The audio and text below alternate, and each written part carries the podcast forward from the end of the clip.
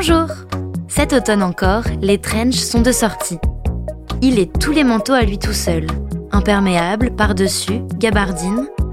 Aujourd'hui, Viviane nous raconte la petite histoire du trench coat.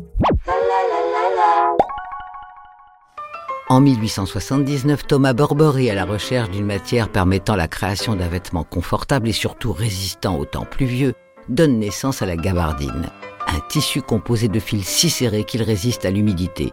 Il s'en sert pour ses premiers manteaux. En 1912, Burberry invente ce qui sera nommé trench coat, manteau des tranchées en référence aux tranchées de la Première Guerre mondiale. Conçu en gabardine, il est élaboré pour répondre à la commande de l'armée anglaise pour les officiers, mieux adaptés aux combats et aux intempéries du nord de la France. Un demi-million de poilus se mirent à le porter. Ne voulant plus quitter, les soldats lancèrent la mode du trench en le portant dans la vie civile. Durant la Seconde Guerre mondiale cette fois, les trench coats sont popularisés par les soldats mais aussi par plusieurs films noirs comme Casablanca où le trench est porté par Humphrey Bogart. Puis, Marlène Dietrich ou Lorraine Bacall, à leur tour, s'amusèrent à se l'approprier, le transformant en un vêtement unisexe de grande classe. Près de 20 ans plus tard, c'est Audrey Byrne dans Breakfast at Tiffany's qui sublime le trench coat dans une scène d'anthologie sous la pluie où elle trouve enfin l'amour. Et ce n'est qu'un an plus tard qu'Yves Saint-Laurent crée officiellement le trench pour femmes. En 1968, l'autre personnage qui sublimera le trench coat, c'est bien sûr lui, Peter Falk, interprète du célèbre Colombo.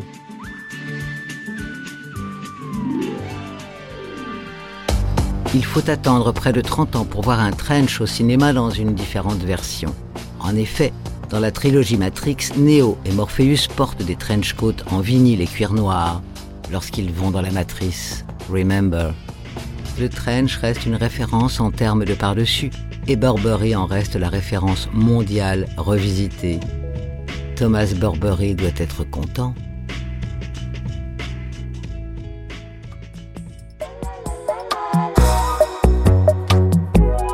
Petite Histoire 2 est un podcast coproduit par TV Only et Initial Studio, adapté du magazine audiovisuel éponyme, produit par TV Only, Jean Monco et Séverin Delpont imaginé et commenté par Viviane Blassel et écrit par Benjamin Doise sous la direction de Viviane Blassel.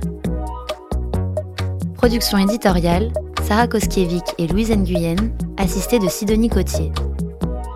Montage et musique, Johanna Lalonde.